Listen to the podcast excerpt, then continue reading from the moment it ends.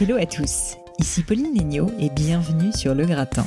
Pour ceux qui ne le savent pas encore, avec ce podcast, j'interviewe des personnalités remarquables pour parler de leur réussite et essayer de décrypter avec elles les clés de leur succès. On parle de la réussite au sens large et dans des domaines vraiment variés. Ça va de la nutrition en passant par l'aéronautique, l'entrepreneuriat aussi évidemment, le développement personnel, le journalisme, les finances, le design et j'en passe. J'essaie de publier un nouvel épisode une fois par semaine, en général le lundi matin, et vous retrouverez toutes les notes du podcast, les livres à lire, références ou citations sur le blog du podcast, donc le-du-6 gratin.fr quelques petites choses avant de passer à l'interview et à mon invité du jour. D'abord, si ce n'est pas déjà fait, pensez bien sûr à vous abonner au podcast sur SoundCloud et sur iTunes pour être bien sûr d'être notifié de la sortie d'un nouvel épisode parce que je pars en vacances, figurez-vous, fin janvier et les épisodes seront donc un tout petit peu chamboulés, un tout petit peu moins réguliers que d'habitude. On prend rendez-vous lundi matin à 6h15 comme d'habitude, mais mi-février au plus tard promis pour le prochain épisode après celui-ci. Deuxièmement, je voulais prendre quelques instants pour vous remercier déjà pour votre assiduité qui est euh, franchement euh, géniale et, je vous remercie mille fois. Euh, mais aussi parce que j'ai reçu énormément de messages positifs ces derniers temps, encore plus qu'avant que ce soit d'ailleurs via les avis sur iTunes ou via Instagram. Et je voulais vous dire que certains m'ont beaucoup touché. Je suis parfois franchement sans voix. Donc je voulais juste prendre quelques instants pour vous remercier. C'est super touchant pour moi, ça me booste énormément, ça me motive aussi pour continuer. Voilà, donc euh, merci à tous. Sachez, euh, que ça me touche beaucoup. Sachez aussi que c'est très utile d'ailleurs de laisser un petit mot ou une note euh, sur iTunes. Donc n'hésitez pas à faire ça pour ceux qui ne l'ont pas encore fait. Et enfin, dernier point, certains d'entre vous savent peut-être que je viens de lancer une newsletter en plus du podcast qui s'appelle la News du Gratin, où je partage mes quelques petites découvertes du moment dans un mail très court qui prend à peine 5 minutes à lire, maxi. Donc si ça vous intéresse, inscrivez-vous pour la recevoir sur www.le-du6 toujours gratin.fr. Euh, je sors ça à peu près toutes les deux semaines, donc ne vous inquiétez pas, vous ne serez pas spammé, je vous rassure. Voilà, fini promis avec l'intendance et on passe à mon invité du jour. Alors aujourd'hui encore une femme extraordinaire. Décidément, le début d'année 2019 aura été particulièrement féminin. Aujourd'hui, j'ai le plaisir de recevoir Marine Leleu, que vous retrouverez sur Instagram sous son pseudonyme Marine LLE, donc Marine sans E, L-L-E. Et Marine est coach et sportive de haut niveau, spécialisée dans les épreuves d'endurance. Si pour certains qui me suivent depuis un moment, vous avez écouté l'épisode avec Stéphanie Giquel, que je vous invite d'ailleurs à écouter, vous savez certainement que je trouve ça assez fascinant. Bref, Marine est une personnalité complètement incroyable. Elle multiplie triathlon d'endurance, marathon et finit même en 2018 l'enduroman, une épreuve sportive d'une rare intensité. Il s'agit quand même de rejoindre la Marble Arch de Londres à l'Arc de Triomphe de Paris. Alors imaginez, vous commencez d'abord par une petite course à pied d'à peine 140 km de Londres jusqu'à Douvres, puis s'ensuit une jolie petite escapade nautique traversée de la Manche à la nage. Marine a quand même nagé 50 km et enfin, vous terminez par 290 km de vélo. À ce jour, seulement 38 personnes au monde l'ont fait, dont Marine. Au-delà de l'exploit physique, ce qu'il y a d'impressionnant pour moi avec Marine, c'est vraiment son mental hors norme. Elle passe par des coups durs, comme nous tous, et on a notamment commencé l'interview en évoquant un accident dont elle se remet à peine et pour lequel elle partait trois semaines en convalescence juste après notre rencontre. Mais surtout, elle a tâché de m'expliquer avec ses mots ce qui fait qu'elle se pousse toujours plus loin, toujours plus fort et toujours avec le sourire. L'un de ses conseils, déroutant par sa simplicité mais pourtant tellement difficile à appliquer et tellement vrai, toujours regarder le positif, se forcer en fait à voir le positif, même quand on pense qu'il n'y en a pas, et tenir, mais avec le sourire. Une vraie leçon qui, bien sûr, ne s'appliquera pas qu'à nos amis sportifs. Mais je vous en dis pas plus et laisse place à ma conversation avec Marine Leleu. Bah salut Marine. Salut. Merci beaucoup, beaucoup euh, de, de m'avoir, euh, d'avoir, de m'accueillir déjà et de m'avoir euh, accepté chez toi. Ça me fait très plaisir de t'avoir sur le podcast. et puis, je voulais, je voulais te dire que je suis très impressionnée par ton parcours. Je commence par là, de but en blanc, que je te suis sur Instagram et que c'est comme ça que je t'ai connue. Et aussi, merci aux auditeurs qui très souvent en fait me font des recommandations et qui arrêtaient pas de me dire Marine Leleu, Marine Leleu, il me la faut sur le podcast. Donc voilà, c'est fait et, et je suis ravie. Bah, merci beaucoup. Moi, je suis très contente de pouvoir euh, intervenir, partager, échanger. Euh, c'est le but, je pense. Ouais, c'est clair. Et euh, je suis sûre que tu vas avoir plein de trucs hyper intéressants à raconter. Et alors, pour commencer, j'aime bien, j'aime bien souvent commencer par des trucs un petit peu étonnants. Là, en fait, en regardant ton parcours, j'avais mis une question, mais j'ai voulu commencer en mettant les pieds dans le plat. On en a parlé quand je suis arrivée tout de suite chez toi. C'est parler un petit peu de ton accident. Je sais que là, tu pars en rééducation dans quelques semaines et tu en as déjà beaucoup parlé sur les réseaux, sur YouTube, etc. Ton accident. Mhm. Mais ça m'intéresse beaucoup et notamment euh, pour les personnes qui ne te connaissent pas, qui nous écoutent, il y en a peut-être quand même. Euh, est-ce que tu peux déjà, premièrement, me raconter un petit peu cet accident? Qu'est-ce qui s'est passé? Et puis ce qui m'intéresse beaucoup aussi, c'est quand tu te réveilles, parce que j'ai cru comprendre que tu te mhm. rappelais pas de grand-chose. Qu'est-ce que tu te dis? Qu'est-ce qui se passe à ce moment-là dans ta tête? Parce que je pense que pour beaucoup de personnes qui, comme moi, n'ont jamais vécu des moments comme ça, quand tu as bossé toute ta vie comme toi dans un domaine qui est le sport, se retrouver donc dans cette situation, ça doit être mais un, cataclysme émotionnel euh, absolument énorme. alors euh, euh, oui, effectivement. Alors en fait, cet accident, il s'est passé le 11 juillet. donc là, il y a, bah, c'était cet été. Il y a peu de temps. Il y a peu de temps. du coup, c'est un accident de la route. je passais au feu vert et c'est un camion qui a grillé un feu rouge et du coup qui m'a percuté. donc moi, en fait, je me souviens de rien du tout Vraiment rien du tout. Euh, comme dit, c'est j'ai une perte de connaissance et c'est je me suis de rien pendant quelques heures. et en toute fait, seule, juste à ce moment-là Non, j'étais avec quelqu'un. donc, euh, mais moi, je rien du tout. Je me suis juste réveillée euh, à l'hôpital. Je me suis réveillée quelques heures plus tard. Alors, on m'avait fait déjà tous les tests, tout ça et tout, mais moi, rien du tout. Je me souviens même plus quand on m'a fait les radios et tous les trucs et tout. Et en fait, quand je me suis réveillée, j'ai compris que j'ai eu un accident entre guillemets un peu grave parce qu'au final bon c'est pas grave non plus hein, mais le premier réflexe que j'ai eu c'était de bouger mes orteils et mes pieds. Et j'ai vu que j'étais pas paralysée. Et après donc le reste je m'en fichais. Je, je m'en fichais. Mmh. j'avais vu que j'avais vraiment une grosse blessure au niveau de la jambe. J'avais un peu mal à l'épaule mais pour l'instant je savais pas ce que j'avais. Et j'allais me faire opérer d'urgence de la jambe parce que je saignais énormément et j'ai, j'ai une grosse balafre sur la jambe. Mais le premier truc que je me suis dit c'est c'est bon je suis pas paralysée c'est pas grave voilà, c'est le premier truc. positif. Voilà, parce que comme tu dis, mon corps c'est mon outil de travail, j'utilise tous les jours pour que ce soit euh, ma passion, pour faire plein de choses. Mais euh, comme tout le monde, hein, on a besoin de marcher, on a besoin de mm. bouger, donc euh, voilà. Et, et, juste après ça, quand du coup tu as subi l'opération et qu'après bah, tu as mm. compris réellement ce que tu avais et combien de temps ça allait mettre à récupérer, Là, là, je peux imaginer une fois de plus hein, à mm. quel point c'est dur de se dire non mais pourquoi ça arrive? Et puis on pense, tu dis mais mais pourquoi Et puis en plus, j'imagine, tu dis un peu. Enfin, moi, je me serais trop énervée, tu vois. Je me serais Bien sûr. En fait, euh, donc j'ai eu plusieurs opérations. Euh, donc j'ai eu la première opération d'urgence de la jambe. Après, j'étais dans un autre hôpital. On m'a rapatrié dans un autre hôpital euh, pour m'opérer l'épaule plus tard parce que j'avais un gros œdème au niveau de l'épaule. Donc on m'a fait une ligamentoplastie au niveau de l'épaule. C'est une greffe de ligament. Euh, et en fait, après, moi, je me suis dit, bon, Marine, euh, là, je suis restée trois semaines à l'hôpital. Euh, je pouvais... Le truc, c'est que comme j'avais l'épaule et la jambe, je pouvais pas marcher, mais je pouvais pas bouger mon, bras non plus. Donc ça, c'était compliqué. franchement, j'ai beaucoup relativisé en me disant que bon, ça allait prendre quelques mois, euh, quelques mois de rééducation aussi, et que dans un an, deux ans, on n'en parlait plus. Hmm. C'est quoi deux ans dans sa vie, en fait, au final? Et je pense qu'il faut relativiser. Alors, c'est vrai que c'est facile de dire ça maintenant. Sur le moment, c'était pas trop ça, mais euh, j'avais mes amis, ma famille qui étaient là, et euh, surtout, ce qui a été difficile, c'est que ça s'est passé juste après ma grosse course. Euh, peut-être qu'on en parlera peut-être mm, mm, mm. par, la suite. Et du coup, c'était ok. Je, je, fais un truc, voilà, euh. je fais un truc de fou. Et ça s'est passé dix jours après. Dix jours après, voilà. Donc, euh, d'un côté, je me suis dit, Marine, heureusement que ça se passe après. Donc, en fait, j'ai essayé de chercher tous les trucs positifs pour me dire, c'est pas grave, Marine. Et c'est la vie. Et c'est quoi? C'est quelques mois dans ta vie. C'est ce que, ce que je dis. C'est que, voilà. Mm. Donc, euh, en fait, je pense que quand il nous arrive quelque chose comme ça, il faut relativiser et voir le côté positif. Et peut-être que ça m'a permis de me poser aussi un petit peu, de travailler sur d'autres choses, réfléchir à d'autres choses. Euh, voilà. Écoute, en tout cas, euh, c'est assez inspirant parce que je pense qu'il y a beaucoup de personnes qui, euh, je pense, euh, auraient fait une déprime, qui se, tu vois, qui se seraient un peu laissées aller. C'est quand même pas facile. Mais, j'ai bah, l'impression que tu as une belle résilience, en tout bah, cas. j'ai pleuré un peu, beaucoup, mais après, ça sert à quoi? Alors, oui, on pleure, c'est normal, hein, mais mm. je pense que j'ai préféré garder mon énergie pour le positif.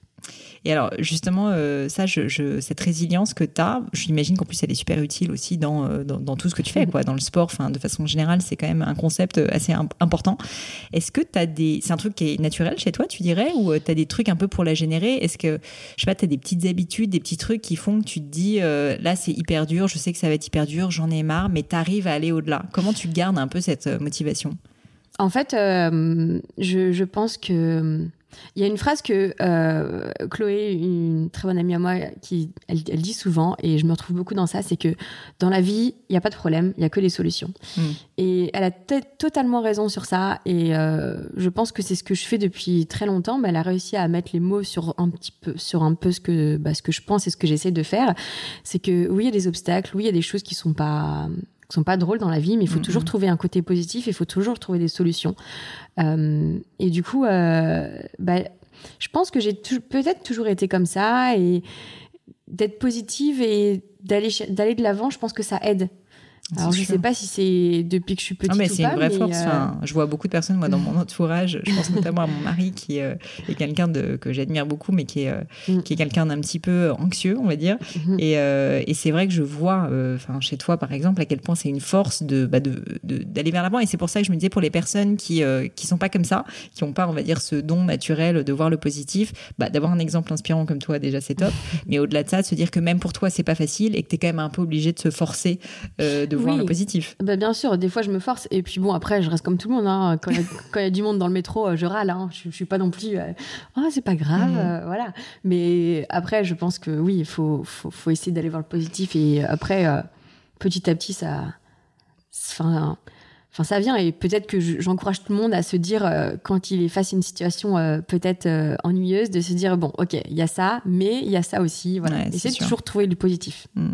Et alors, juste dans cette idée un peu de générer la motivation et le positif, j'ai lu quelque chose sur toi, je ne sais pas si c'est vrai, qui est que tu as un petit rituel quand tu commences une course. Je ne sais pas si c'est uniquement pour la course à pied ou pour la natation, mais je ne sais pas si tu, tu mets ta main sur ton cœur et ensuite tu la lèves, quelque chose comme ça. Je ne sais bah, pas si c'est vrai. Et il y a des choses qui traînent sur Internet parfois qui sont un peu alors c'est peut-être un peu, un peu déformé.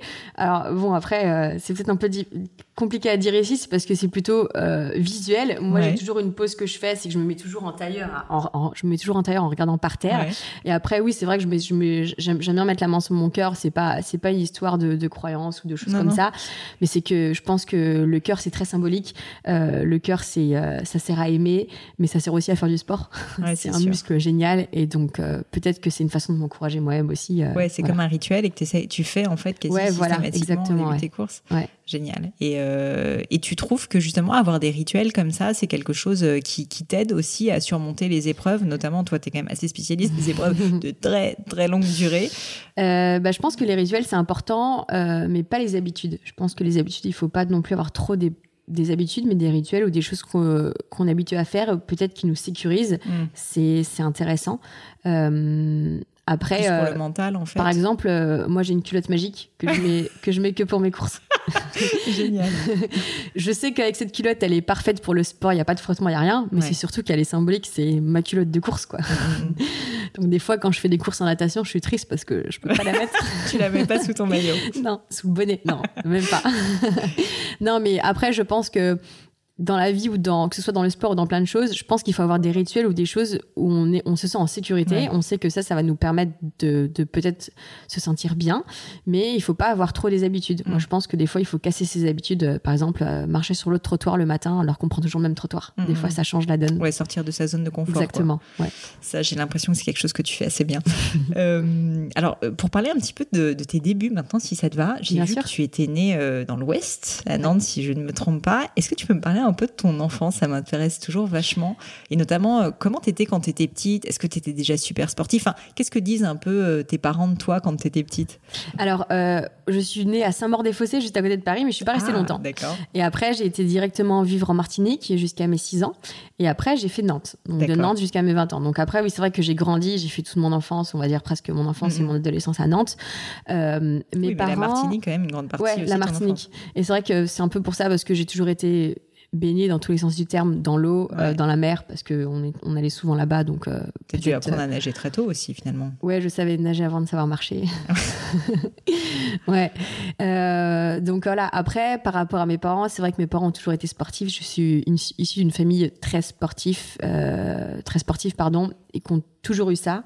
ils m'ont jamais forcé à faire quoi que ce soit. Ça a toujours été, on a toujours été actifs. Ils ont toujours inculqué cette, cette philosophie de vie.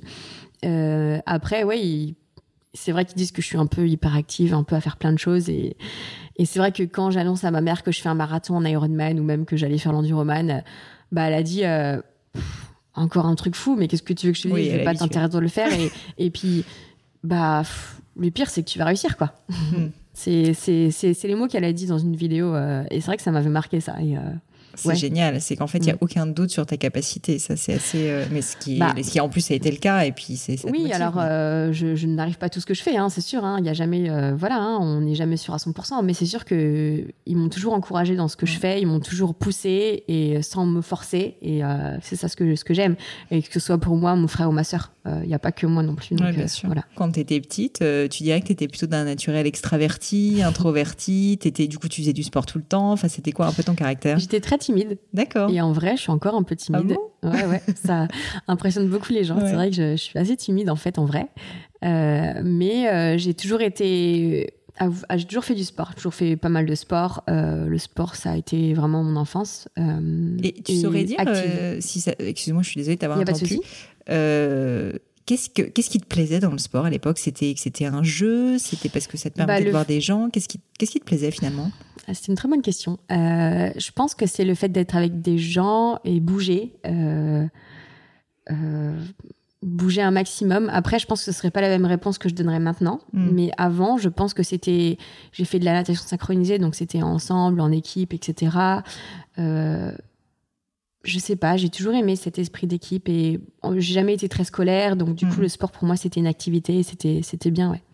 Et donc natation synchronisée. Ouais. Au niveau, d'après ce que j'ai vu en plus. Euh, pas au niveau, mais euh, je nageais pas mal, oui. quand même, c'était pas mal. Et, euh, et qu'est-ce qui fait que tu es tombée dans la natation synchronisée? Euh, bah en fait, quand je suis revenue de Martinique, euh, je voulais faire un peu de natation et j'ai fait un petit peu de. Ça s'appelait la GRS avant, mais maintenant ça s'appelle de la GR.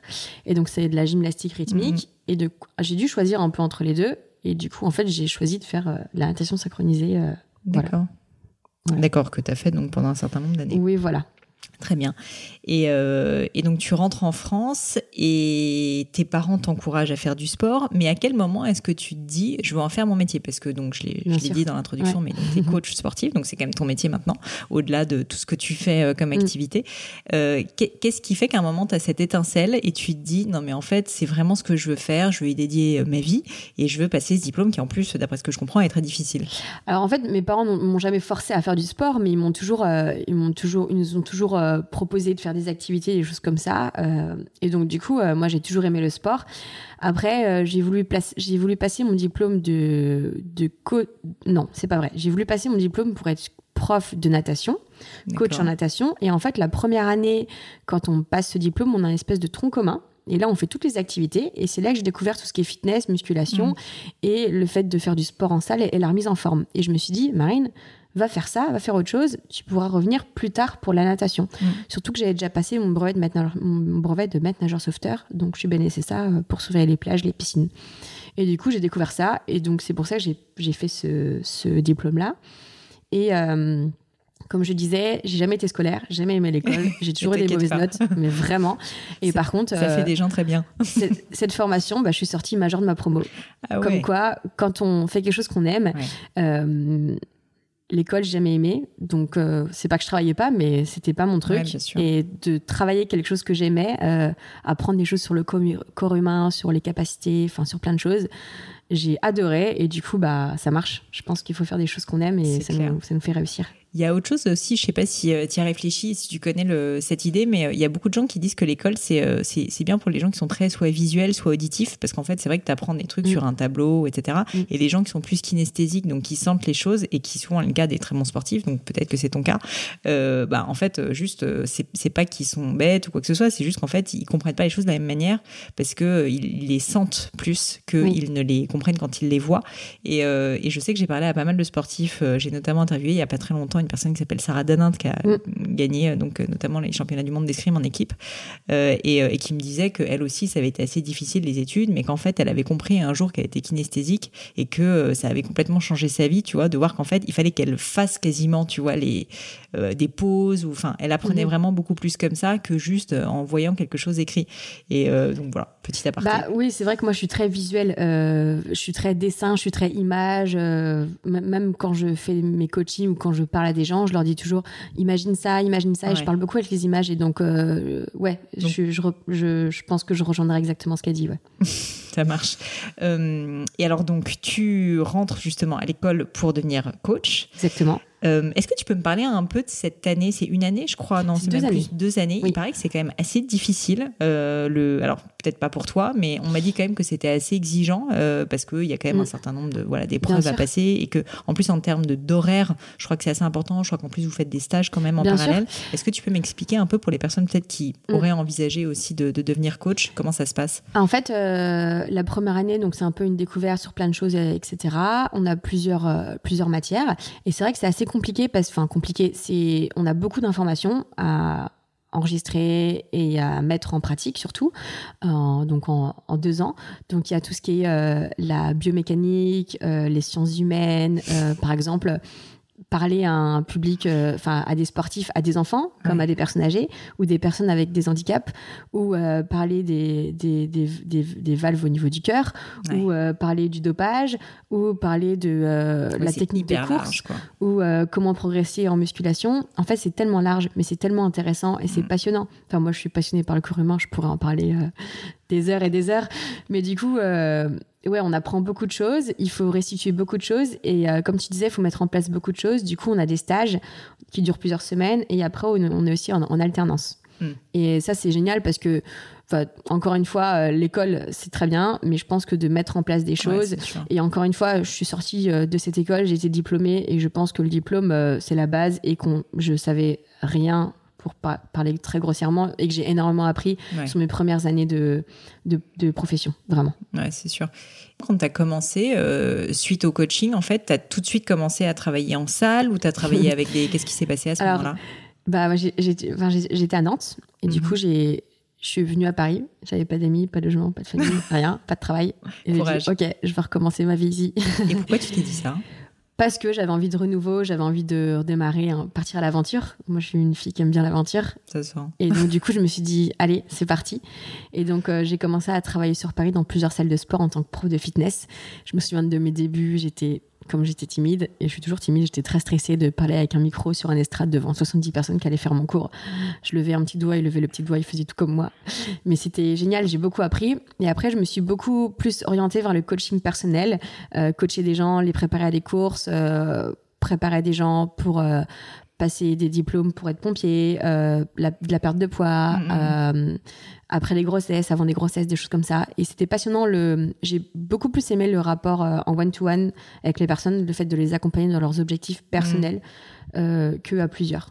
Ouais, bah, je peux Ouais. imaginer qu'en plus, du coup, tu, tu dois complètement adapter finalement les Bien programmes en fonction des Ouais. personnes et que c'est pas du tout la même, la même Bien chose sûr. de faire du coaching sur les personnes âgées. Ouais, ouais, exactement. Et c'est pour ça que c'est chaque personne est différente et c'est pour ça que les, les cours en groupe, c'est très bien, hein, c'est Mm. très très bien, mais je trouve que c'est beaucoup plus intéressant euh, pour le coach et le coaché, la personne qui est coachée, euh, d'être vraiment euh, Mm. en fait seul et de pouvoir travailler sur des objectifs. Et je pense qu'aussi on partage énormément, on partage énormément et je pense que j'apprends beaucoup de choses aux gens, mais ils m'apprennent énormément. Donc c'est en fait c'est un Mm. retour, c'est continuel quoi.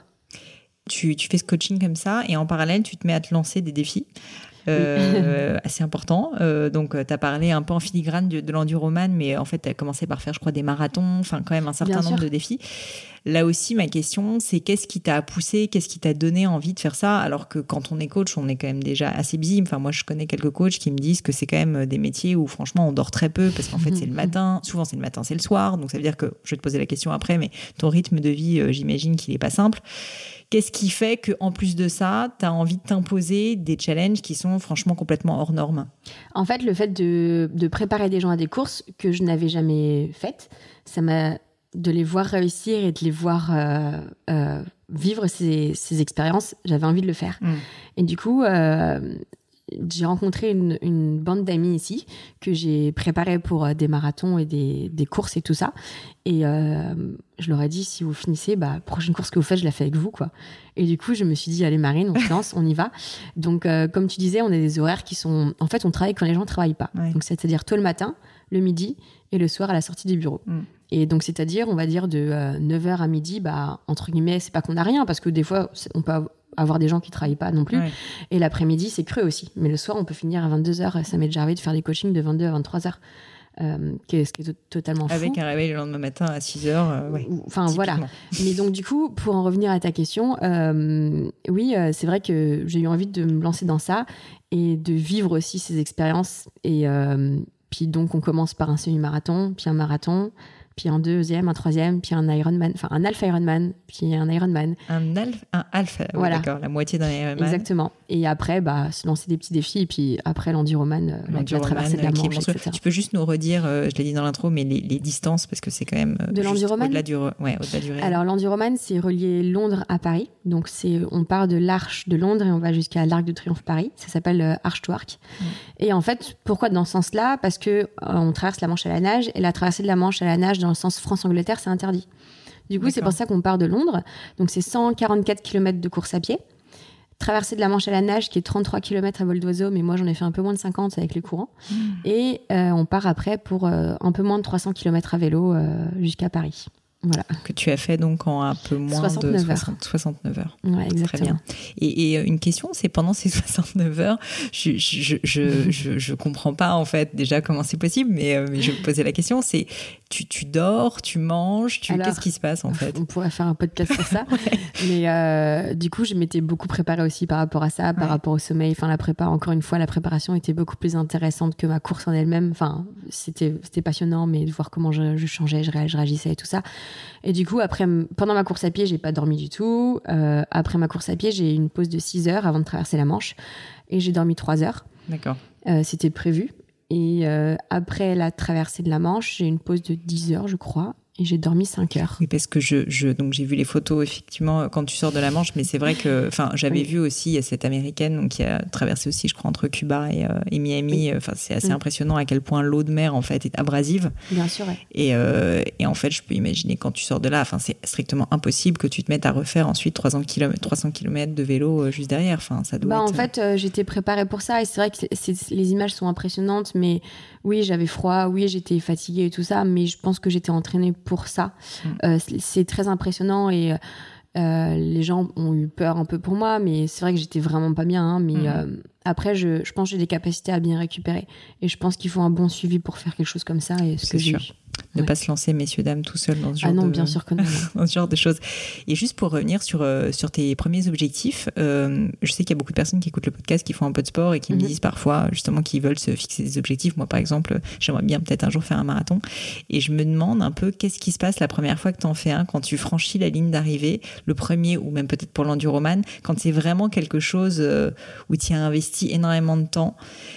Est-ce que tu peux me parler un peu de tes sensations ou, enfin, il y a eu des moments qui devaient être des moments terribles. En plus, par exemple, pendant l'enduroman, enfin, je peux imaginer que voilà, t'en pouvais plus, tu avais envie d'arrêter. Est-ce que, est-ce que voilà, t'avais, qu'est-ce qu'est-ce que tu disais pour que ça passe et que tu arrives à ton objectif? En fait, euh, pour moi, le sport, ça me permet de vivre mes émotions et les transmettre et peut-être les, les évacuer. Et ce que j'aurais envie de dire aux gens, ce serait que pour beaucoup de gens, le sport, c'est un peu un calvaire, c'est un peu. Mm. C'est, c'est dur de s'y mettre, euh, c'est, c'est, pas drôle. Et peut-être ce que, je, ce que je disais au début, peut-être revenir en disant voir le côté positif. Et peut-être se dire, mais peut-être que ça va me rendre bien après. Et je pense qu'il y a beaucoup de gens qui vont se reconnaître euh, par rapport à ce que je vais dire que oui, des fois, on n'a pas envie de faire ça, on n'a pas envie de faire ça, mais que après, quand on l'a fait, on est content et on se sent bien. Surtout, on se sent bien essayer de, peut-être les gens qui écoutent, de se rappeler les moments où ils ont fait une course, même une petite course ou un petit entraînement, même qu'ils ont été courir 20 minutes. Après, ils se sentent bien, ils sont contents. Donc après, je pense que c'est exponentiel plus on fait des choses grandes, après, euh, tout est relatif. Une personne qui veut courir son premier 5 ou son premier 10 km, ce que je trouve génial, vraiment, c'est vrai, hein, il ne faut pas se comparer. déjà, il ne faut pas se comparer. Hmm. Et il faut faire ça pour soi et euh, se fixer des petits objectifs et les réussir et de se dire, euh, génial, j'ai passé un palier et, et c'est super. La prochaine fois, soit faire un peu plus, soit faire un peu mieux. Hmm. Ou le faire différemment. Donc, je pense que peut-être euh, que les, gens doivent se, se donner peut-être les moyens de le faire. Alors c'est sûr qu'il y a le temps, comme tu disais, euh, il, faut, il faut trouver le temps, il faut peut-être se donner le temps. Mm. Et surtout, c'est pas grave, il faut se déculpabiliser aussi. C'est vrai qu'on voit beaucoup sur les réseaux sociaux plein de gens qui font du sport, des gens qui sont, euh, les filles qui, qui, sont hyper bien faites, tout ça et tout, etc. mais il faut faire des choses pour soi et puis vivre pour soi et surtout se déculpabiliser parce que ce que vous faites déjà, c'est génial. Mmh, voilà. C'est sûr, c'est sûr. Et euh, j'ai euh, posé euh, des questions aux personnes qui me suivent sur Instagram avant de te voir en leur disant bah, qu'est-ce que vous avez envie de poser comme question à Marine? Il y, a, y a une personne qui a insisté en me posant, je crois, trop fois la question. Donc je pense qu'elle veut vraiment qu'on lui réponde. Et elle me disait, elle me disait en fait, comment est-ce que je fais quand j'atteins des paliers? J'ai l'impression, en fait, donc visiblement c'est quelqu'un qui fait de la course à pied. Elle court assez régulièrement et elle dit bah voilà, là j'ai l'impression d'avoir atteint un palier. Comment est-ce que je fais pour ne pas me démotiver? Parce que j'ai l'impression, ça fait euh, trois mois maintenant que je cours à la même vitesse et que ça ne change pas. Est-ce que tu aurais un petit conseil à lui donner? Alors, euh, déjà, je pense qu'il y a des périodes dans la vie, il y a des périodes même dans, notre année, des périodes où on fait plus de sport que, que d'autres. Euh, et je pense que le conseil que je pourrais donner, est-ce que tu te souviens de son prénom? Non, tu l'as pas. Je, je, le noterai, je le mettrai après, je m'excuserai, je le mettrai dans ses... Bah, alors, donc à cette personne-là qui a voulu que je réponde à cette question avec plaisir, en fait, ce serait de dire que déjà, ça dépend parce que moi, ça, ça ne m'intéresse pas de faire des meilleurs temps, de d'avancer. Moi, ce qui m'intéresse, c'est de vivre des expériences. Euh, moi, par exemple, j'ai fait pas mal de marathons, un peu plus de 10. Et si je fais un temps plus, un plus gros temps que, que le dernier, et eh ben, c'est pas grave parce que moi, c'est pas mon objectif. Alors, si cette personne a envie d'avancer et de réussir, bah, peut-être qu'il faut qu'elle fasse un peu de fractionné, peut-être qu'il faut qu'elle s'entraîne différemment, mm. peut-être qu'il faut que elle essaie de, de, courir un peu plus vite sur euh, un entraînement qui va durer une heure, se dire allez pendant 15 minutes au milieu de la séance je vais essayer de courir un peu plus vite, mm. peut-être s'entourer de différentes personnes, peut-être voir un coach ou peut-être aller courir avec d'autres personnes euh, casser en fait ce qu'elle fait d'habitude et sa routine. Oui, c'est ce que tu disais au début, c'est pas rentrer dans les habitudes. Exactement. Après, c'est très vague et c'est très compliqué de répondre à une question comme ça parce que pour aller chercher plus loin. J'ai l'impression que cette question était presque plus mentale, tu vois, que ah juste au niveau euh, de il faut faire du et bah, croire en soi, tout simplement. Alors c'est pas facile, hein, c'est facile de dire ça comme ça, mais il faut croire en soi et, et se, se, dire que on va y arriver et que même si elle, elle y arrive qu'au bout de la quatrième ou cinquième fois, c'est pas grave. Ah au, au moins, elle aura essayé pas comme d'autres. C'est vrai, c'est vrai, exactement, pas comme d'autres, tu as tout à fait raison. On peut parler un petit peu maintenant de aussi ton, tes autres activités. Donc, mhm. euh, on a parlé un peu de coaching, je sais que tu continues à en faire, de tout le sport que tu fais. Euh, en plus de ça, j'ai vu que tu avais créé ta boîte. Euh, donc, tu vends des chaussettes très fun et dépareillées sur, sur le net. Qu'est-ce qui t'a pris et pourquoi pourquoi est-ce que tu t'es dit c'est bon, je suis quand même pas du tout occupée et je vais en plus faire une start-up? En fait, euh, donc déjà, c'est une boîte que j'ai pas créée toute seule parce que toute seule, je ne ferais rien. c'est avec Chloé, euh, encore, euh, encore cette fameuse, Chloé, cette femme de l'ombre. en fait, il y a beaucoup de gens. J'ai toujours mis des chaussettes différentes. Et il y a des gens qui me disaient, bah Marine, j'ai mis des chaussettes différentes pour avoir ta force et ton énergie pour ma course, des choses comme ça. Et il y a des gens qui m'ont dit, Marine, tu devrais créer ta marque, qui m'ont poussé à créer ma marque. Mmh. Et je me suis dit, bah créer ma marque, mais Enfin, je peux pas. Enfin, je peux pas. Enfin, c'est, mm. non. Et en fait, en y réfléchissant, on, me disait toujours Marine, tu devrais le faire. Et donc, du coup, avec le, on, a réfléchi, on a travaillé pour. Et, euh, et voilà, du coup, bah, on est venu à créer cette marque de chaussettes différentes parce que j'aime bien faire des choses différentes et euh, voilà, des chaussettes faites en France et j'en suis très fière. Et entre le moment où euh, tu as commencé à avoir l'idée, que ça titille vraiment, mm. et le moment où vous l'avez effectivement lancé, tu dirais qu'il y a eu combien de temps? Ah là, c'est je dirais peut-être euh, six mois. D'accord. Après, le moment, peut-être un peu plus. Hein, j'ai du mal et c'est vraiment surtout que euh, enfin, j'ai pas honte à le dire, hein, mais c'est pas moi qui ai le plus travaillé dessus et qui travaille de plus encore sur ça. Euh, au début, on, a lancé euh, la marque, ça marchait, bon, plus ou moins. voilà. Après, on a eu, ça a eu un petit, un petit peu de mal. Et après, en relançant, en créant de nouveaux modèles, en allant plus de l'avant, et le fait que j'ai plus de gens qui me suivent aussi, c'était plus mmh. facile d'en parler et d'être présente sur des salons. C'est vrai qu'on a réussi à, à, faire quelque chose de, de super et je suis très fière de ce qu'on a fait, ouais. C'est génial. Et euh, est-ce que tu peux me parler un petit peu des mm, peut-être de votre répartition des rôles quand même euh, dans cette aventure avec euh, Chloé? Donc j'ai bien compris que c'est quand même plus elle qui gère que toi ah la bah, partie opérationnelle. elle fait tout. Est-ce que quand même il y a une partie qui toi, comme tu adores l'aventure, il y a une mm. partie qui t'intéressait que tu avais envie de faire au-delà bien sûr de bah, donner beaucoup de visibilité, ce que tu arrives à faire. peut-être sur la partie créative, je sais pas. Bah, la partie créative, c'est vrai que je donne des, des idées. Et euh, du coup, on essaie de travailler pour, de mettre les choses en place, de retravailler sur des couleurs, sur des motifs, sur des mmh. coloris, sur des choses comme ça. Mais c'est vrai qu'au final, c'est elle qui fait tout, euh, euh, qui échange beaucoup avec avec l'usine, etc. Mmh. Après, ça m'arrive de temps en temps de faire quand même des colis. Enfin, quand même souvent. Il y a tous, tous les autographes à signer, à mettre dedans aussi, que je fais aussi, hein, donc bien sûr, mais c'est, mais c'est génial. Et pour moi, c'est une certaine forme de partage et c'est le fait d'être mm. plus proche des gens qui me suivent aussi. Parce que c'est bien les réseaux sociaux, c'est bien les likes, c'est bien les commentaires, mais je pense que d'avoir un vrai rapport, quelque chose de qu'on peut toucher, c'est vraiment génial. Ouais, c'est euh, sûr. Voilà. Bah, c'est sûr, là, tu donnes un peu une partie de ton histoire finalement, parce qu'en plus, Exactement, euh, elle est liée en plus à ton énergie, à qui tu es. Donc, je ouais, bien sûr. Donc, euh, c'est vrai que pour en revenir à ta question, donc la répartition des tâches, c'est principalement Chloé. Après, je l'aide beaucoup sur oui, trouver des idées, des choses comme ça. Et sur les, sur les, les motifs, etc., c'est un peu sur la folie, ça revient un petit peu sur la course à pied, mmh. sur, euh, j'ai vu ça, drôle. sur plein de choses différentes. je vous invite à aller voir, messieurs, dames, c'est assez marrant. si vous avez des petits cadeaux à faire, c'est Voilà, exactement. Euh, pour parler justement une très belle transition des réseaux sociaux. Euh, tu es hyper présente sur les réseaux sociaux et je j'ai pas bien su comment euh, tu avais un peu commencé à être sur les réseaux sociaux parce que à l'époque, je sais pas quand est-ce que tu as commencé à être sur Instagram et sur YouTube, mais c'était quand même il y a un petit moment maintenant. Euh, c'était moins à la mode quand même, on peut le dire. Qu'est-ce qui a fait que tu as commencé en parallèle de ta carrière de coach, en fait, à vouloir partager euh, ton, ton univers bien à toi en plus, en t'exprimant quand même de façon assez franche euh, sur les réseaux sociaux euh, et, comment tu t'y es mis finalement? Bah, pour répondre à ta question, je ne sais pas. non, mais c'est vrai que ça reste un peu flou parce que moi, à la base, j'ai créé mon compte Instagram. c'était un compte personnel. Ouais. Jamais j'avais prévu de faire ça. Enfin, moi, c'était pas prévu de de faire d'avoir euh, autant de followers et tout. Dans ma vie, c'était pas prévu.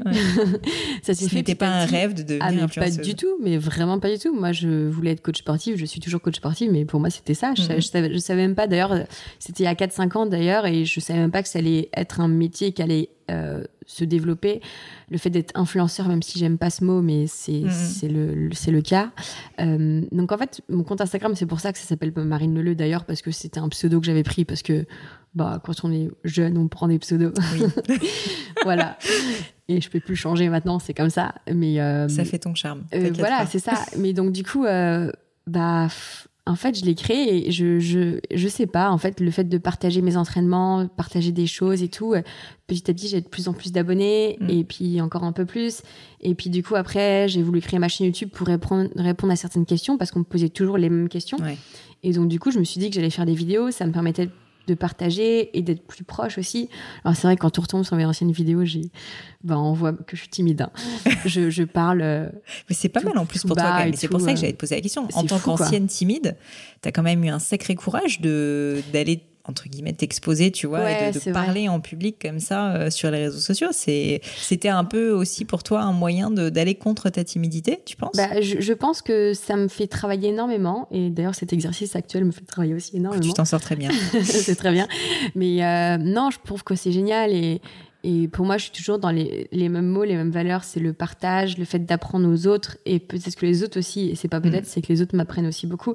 Donc je pense qu'à travers ce compte Instagram, c'est plutôt, moi je suis plutôt présente sur Instagram, mm. après YouTube, etc. Mais euh, c'était le partage, peut-être de motiver les gens, leur apporter un peu de sourire quand ils sont dans leur bureau, un peu de motivation. Et au final, c'est ça.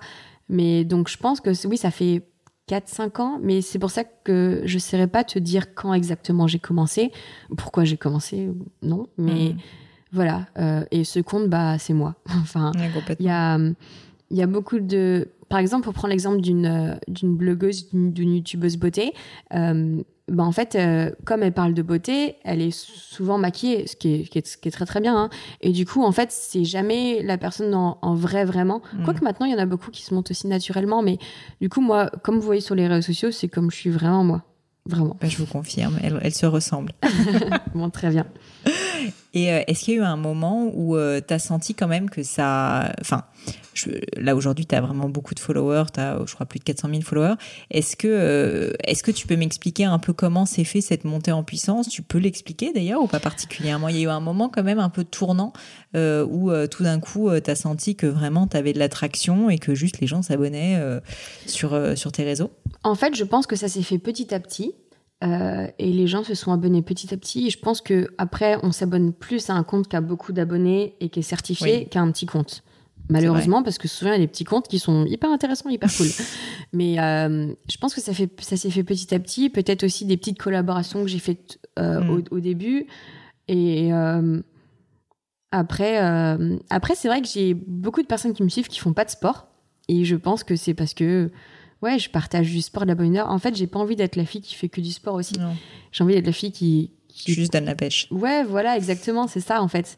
Et euh, et ouais, je pense que ça s'est fait ouais progressivement. Alors après, il y a certains événements qui font que ça me fait des petits boosts. Le fait de, par exemple, le salon du fitness ou le salon du running, comme les gens font beaucoup de photos avec moi, qui partagent sur le réseau en m'identifiant, forcément, c'est un effet boule de neige.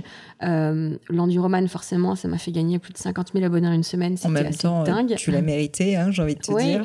Après, il y a euh, le dessin, le requin que j'ai dessiné dans Paris avec Chloé, et ce qui m'a fait gagner aussi beaucoup d'abonnés, mais après, oui, c'est par, euh, c'est par, période.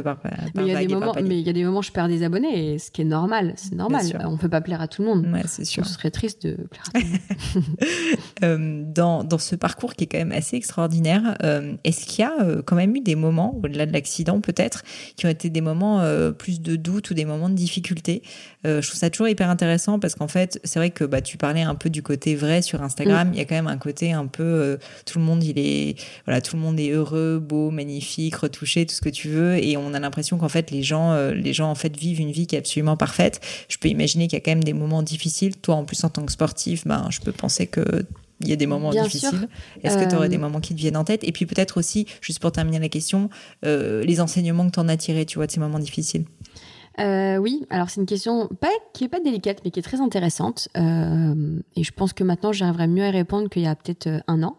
en fait, il y a des moments qui sont difficiles.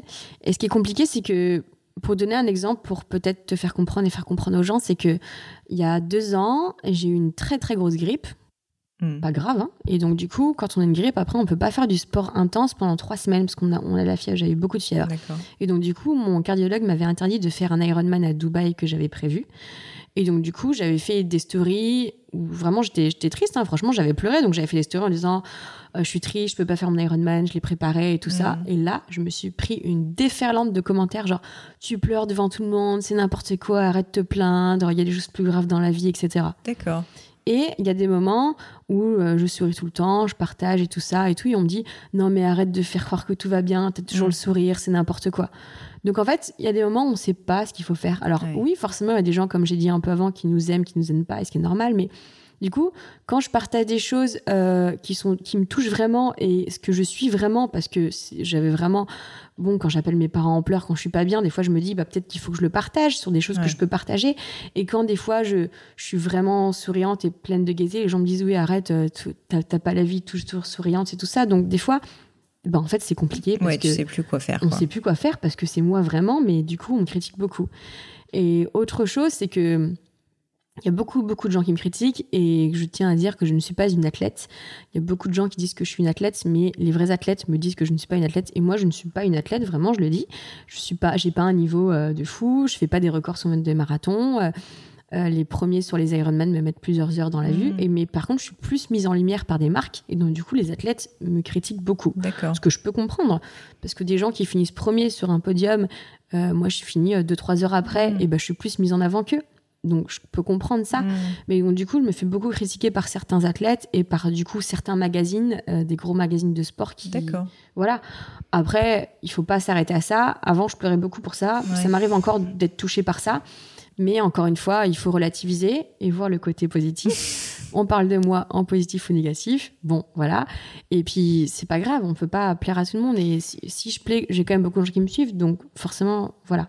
Donc, je pense que l'enseignement à tirer, c'est que les réseaux sociaux, c'est pas tout beau, tout rose, mais il y a quand même des choses cool. Donc, je, comme je disais un peu tout à l'heure, je ne cache rien aux gens, mmh. juste des choses que je ne dis pas bien sûr. Voilà. Mais euh, je trouve ça intéressant ce que tu dis parce que c'est vrai que on, je trouve qu'on se laisse souvent affecter par euh, le regard des autres et par euh, ce qu'on dit et même quand c'est pertinemment faux ou quand bah, finalement toi t'as pas demandé, tu vois, être mise en avant particulièrement par tel ou tel magazine. Ah non, pas du tout. Exactement. Donc, enfin, c'est pas de ta faute entre guillemets, et tu t'en prends plein la gueule quand même. Est-ce que donc je comprends que ça, ça, a pu être difficile, et je pense qu'il y a beaucoup de personnes qui peuvent vivre ça aussi, tu vois, le côté, je, je, voilà, je trouve ça l'injustice en fait mm. finalement de ça. Mm. Comment, comment est-ce que tu, tu réussis justement à prendre ce recul? Alors tu dis voir le côté positif, mais tu as un peu des outils. Est-ce que ça a mis du temps aussi, peut-être en discutant avec des personnes euh, bah, de ton entourage qui t'aident à relativiser? En fait, c'est vrai que ça, ça prend du temps et même encore maintenant, hein, ça, peut m'arriver d'avoir d'avoir un ou deux commentaires qui me minent pendant plusieurs mmh. heures et de me remettre en question. C'est fou, hein Vraiment, hein, vraiment. Euh, encore une fois, pour revenir, donc il y a ma maman, il y a Chloé encore, qui, qui, enfin Chloé elle me dit toujours, ok, souffle, tu repenses, laisse passer le truc et on, en reparle plus tard. Enfin voilà. Et elle a raison, faut pas réagir à chaud en fait. Mm. Parce que moi, ma, première réaction serait de répondre aux commentaires en soit en l'insultant ou ce que je faisais avant, c'était de répondre OK, gros bisous. D'accord. Et la personne répondait Oh, Marine Leleu m'a répondu. Bah, oh, c'était quoi ton truc en fait? Mm. Voilà. Donc c'est plutôt voilà, c'est plutôt un enseignement aussi, enfin que moi je pense dire aussi euh, des situations que les gens peuvent vivre dans leur vie de tous les jours, c'est que ils peuvent avoir des critiques, les gens peuvent pas être d'accord, on peut les critiquer, mais savoir, ok, est-ce que eux, ils ont quelque chose à se reprocher vraiment? Si mm. c'est le cas, changer la donne. Si c'est pas le cas, c'est juste que les gens n'ont pas toutes les informations et du coup, on les critique. Mm. Voilà, c'est vrai que en plus, euh, comme tu dis, bah des fois, on a fait des articles sur moi, je suis passée sur des chaînes télé sans qu'on me demande. Et donc du coup, qu'on dise des choses sur moi sans qu'on me demande. En fait, on reprenait mes, mes, vidéos ou certains posts. Et donc du coup, je ah bah Marine, t'es passée à la télé. Ah bon? Ah, oui, non, mais j'imagine, euh, j'imagine bien, et c'est pour ça que je trouve que c'est ce sentiment toujours d'injustice que je trouve euh, difficile, euh, difficile à gérer, parce que tu as envie de dire au monde finalement ce que tu ressens. les gens interprètent mal, mais d'un autre côté, ça n'apporte rien. Bah, en fait, voilà, c'est ça. Donc en fait, ce serait peut-être dire aux gens, et l'enseignement que je j'en tire, ce serait que bah c'est comme ça. moi, je suis droite dans mes bottes, donc voilà. Et s'il y a quelques personnes qui disent ça, ça va plus me toucher que alors qu'il y a des millions de personnes qui me disent euh, que c'est génial ce que je fais. Mais malheureusement, ça me touche plus les trois personnes. C'est toujours ça. Mais il faut avancer et toujours aller voir de l'avant. Bon, si ça te va, j'aimerais parler un petit peu nutrition et sport maintenant, plus en détail. Euh, ça m'intéresse vachement. En plus, tu m'as dit à plusieurs reprises que tu es euh, fan absolu de tout ce qui touche le corps, donc tu vas pouvoir répondre à mes questions. Déjà, j'ai une question que je voulais te poser. C'est en fait, c'est hyper compliqué, je trouve, tout ce qui touche au corps, la nutrition. Enfin, on entend tout et n'importe quoi. Mm. Comment est-ce que tu est-ce que tu aurais des sources euh, ou des, des voilà des, des, choses que tu recommandes de lire pour se tenir informé? Pas forcément pour des personnes qui sont des professionnels tu vois mais juste comme quels sont pour toi les outils euh, qui font un peu référence et qui sont fiables pour des personnes qui veulent juste euh, être tenues au courant enfin savoir en gros comment bien manger et comment bien faire du sport juste sans, sans trop de difficultés quoi? Alors moi je dirais aux gens que il faut s'écouter et que ce qu'on voit, ce qu'on lit, que ce soit dans les livres, sur Internet ou n'importe où, en fait, quelqu'un va dire quelque chose et l'autre personne va dire autre chose. Et c'est pour ça que c'est assez compliqué maintenant, surtout avec tout ce qui est euh, euh OGM, euh, tout ce qui est lactose, glucose, euh, tout ce qui est les, les, les, véganes, tout ça, enfin tout quoi en fait. Mm-hmm. Et en fait, je pense qu'il faut se faire sa propre idée, essayer des choses, voir ce qui marche notre corps ou non, mm. se renseigner par soi-même après, des livres sur la nutrition, j'en avais pas tellement à conseiller. Moi, je pense que c'est plutôt, il faut s'écouter, se faire confiance et, euh, et pas trop se prendre la tête. En mm. fait, il faut arrêter de se prendre la tête parce que on parle beaucoup de nutrition et c'est super intéressant parce qu'on apprend plein de choses et on essaie d'évoluer et d'avancer. Que la nutrition, ça fait partie intégrante quand on veut être sportif, ça, c'est énormément, c'est génial. Mais il faut essayer des choses. Mm. Euh, moi, je sais que, par exemple, les ravitaillements que je prends euh, sur mes Ironman, c'est pas du tout ce que j'ai lu, ce que les, les pros y prennent, mais pas du tout. Tu prends quoi c'est Moi, je me fais les sandwichs avec de la viande, de la viande du grison et du ketchup. Ou moi, tu te fais plaisir. Bah oui, bah, ça, ça, fonctionne. Hein. Ouais. Ou, oui, oui, non, voilà, sûr. ou des patates douces avec du miel. D'accord. Alors que c'est beaucoup des gens qui prennent des gels, souvent des barres, des choses comme ça. J'en prends aussi. Bon, pas de gel, mais voilà, c'est voilà. Je pense qu'il faut les gens essayent Hmm. Voilà, il faut essayer des choses. Ce qui fonctionne pour chacun, en fait. Il n'y a pas de recette. Non, en fait, moi, je pense qu'il n'y a pas de recette, de recette magique. Hmm, hmm, et la chance qu'on a, c'est qu'on est tous différents. Et c'est une chance. on ne peut pas être comme tout le monde. On ne peut pas réagir comme tout le monde. Donc, essayez et vous verrez. Et arrêtez de regarder les autres et de vous comparer surtout. Ça, je pense, c'est une grande, grande vérité. Ouais. Euh, quand même, est-ce que tu as des principes, en tout cas pour toi personnellement, qui fonctionnent? Qu'est-ce que tu, euh, enfin, c'est quoi un peu tes principes alimentaires que tu suis? Tu vois, genre. Euh, j'ai pas forcément de principe parce que je pense que le petit déjeuner est important, mais des fois j'en prends pas. Il faut, on dit qu'il faut manger léger le soir. Des fois c'est le plus gros repas que je mange euh, parce que j'ai pas le, pas le temps de manger dans la journée. Des fois je mange à 3 heures de l'après-midi parce que le midi j'ai fait des choses. Donc en fait je suis pas un exemple à prendre. Pour autant ça, je pense que ça me dessert pas. Peut-être que et ce qui est vrai, je pense que si je faisais plus attention à ce que je mangeais, aux horaires, au contenu de plein de choses, peut-être que j'aurais des meilleures performances, des meilleures capacités, etc. Mais c'est pas ce que je recherche en fait. Je mmh. recherche pas à être meilleure ou à progresser. Donc, moi, j'ai pas forcément de principe. Moi, j'ai envie de dire aux gens, mangez ce que vous aimez, euh, ce qui vous plaît, tout en restant, on va dire, euh, bah, pas en mangeant n'importe quoi. Ouais, raisonnable, quoi. Voilà, exactement. Mais juste du bon sens, en fait. Exactement. Et ayez du bon sens. Euh, il faut pas se priver, mais il faut pas non plus bah, c'est intéressant que tu dis ça parce que c'est vrai qu'une sportive comme toi qui fait des courses euh, enfin mm. aussi importantes, on mm. peut, moi, euh, je, du coup, je ne savais pas, mais j'avais euh, la sensation que bah, typiquement, tu allais manger de façon hyper rigoureuse, tu vois euh, donc euh, enfin certaines protéines et euh, éviter, je sais pas, les, sucres rapides, enfin tu vois ce genre de choses. J'imagine que tu fais quelques efforts. Alors après, j'ai toujours une alimentation, on va dire assez saine dans la vie de tous les jours et je me prive pas. C'est juste que moi, tout ce qui est gâteau, les choses comme ça, c'est pas trop mon truc. Le chocolat, c'est pas trop mon truc non plus. Après, je bois pas du tout d'alcool parce que j'aime pas ça. Je me, me prive pas en me disant je suis sportif, j'en bois mhm. pas. Je fume pas, je voilà. je pense que je mange quand même des aliments assez sains. Je cuisine quand même de temps en temps, voilà euh, quand même.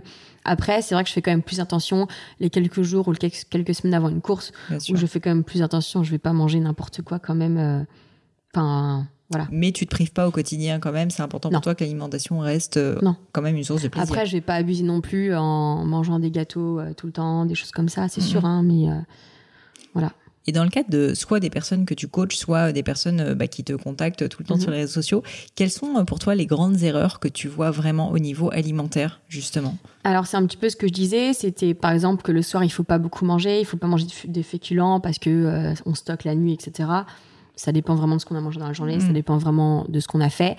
les erreurs aussi, ça peut être bah, tout ce qui est allégé. Des fois, finalement, il y a du sucre dedans.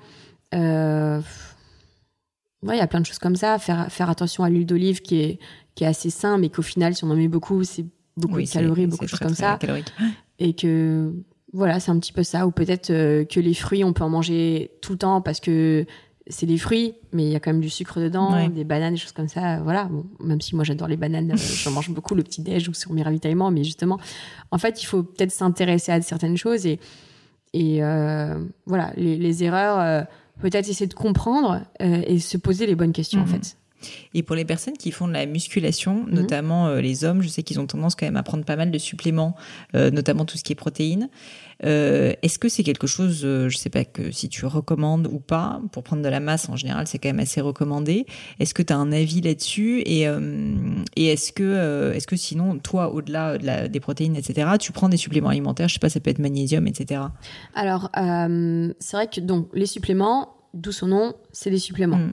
Donc moi, je pense que des personnes qui prennent des suppléments, c'est que dans leur alimentation, ils n'ont pas assez de choses et qu'ils prennent ça en plus. Mm.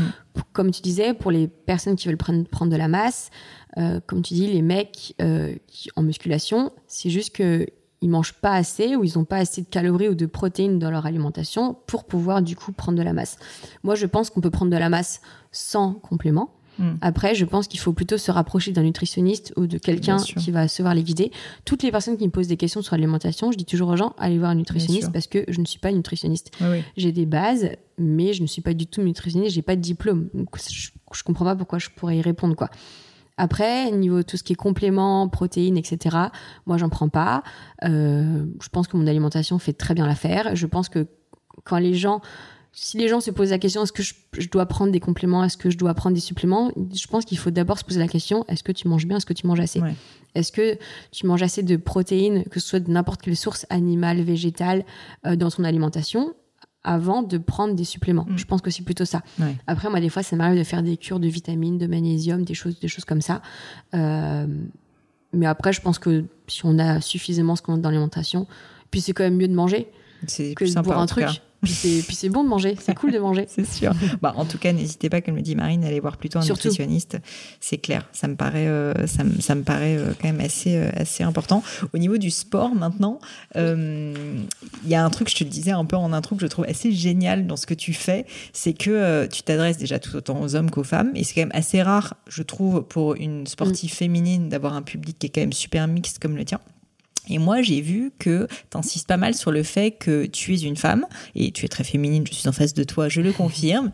mais en même temps, euh, mais en même temps, ben t'as de l'ambition, t'as de l'énergie et puis euh, t'as pas peur de faire de la musculation, de prendre de la masse aussi par moment et finalement d'avoir un comportement qui est assez euh, mixte euh, dans ta manière en fait de faire du sport. Alors que souvent les femmes, je trouve, ont un peu peur euh, bah, de faire euh, de la musculation typiquement parce qu'elles ont peur, tu vois, d'avoir des grosses épaules, etc.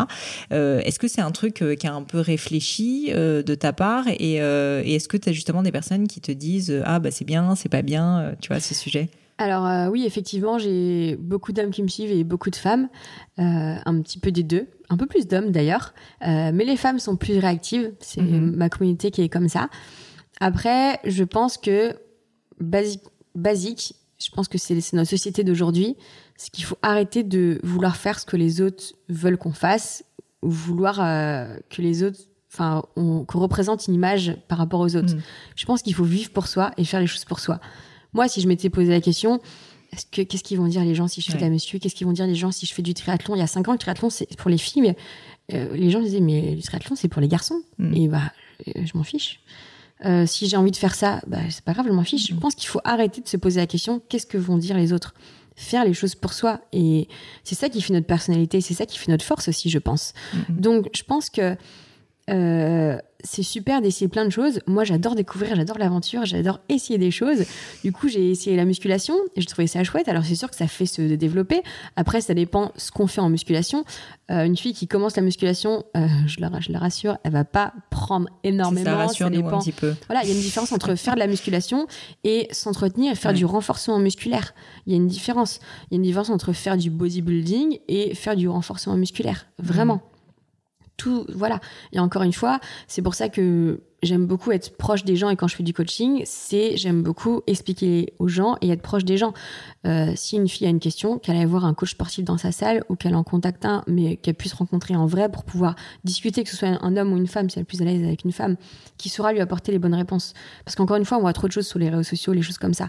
Euh, voilà. Et je pense que il, faut euh, faire les choses pour soi et essayer, tester. Encore une fois, faites-vous votre oui, propre ça. idée. De toute façon, on peut essayer une fois euh, de faire euh, de, soit de la salle d'ailleurs, soit en extérieur Exactement, aussi, et, euh, et, voir mm. si ça nous plaît.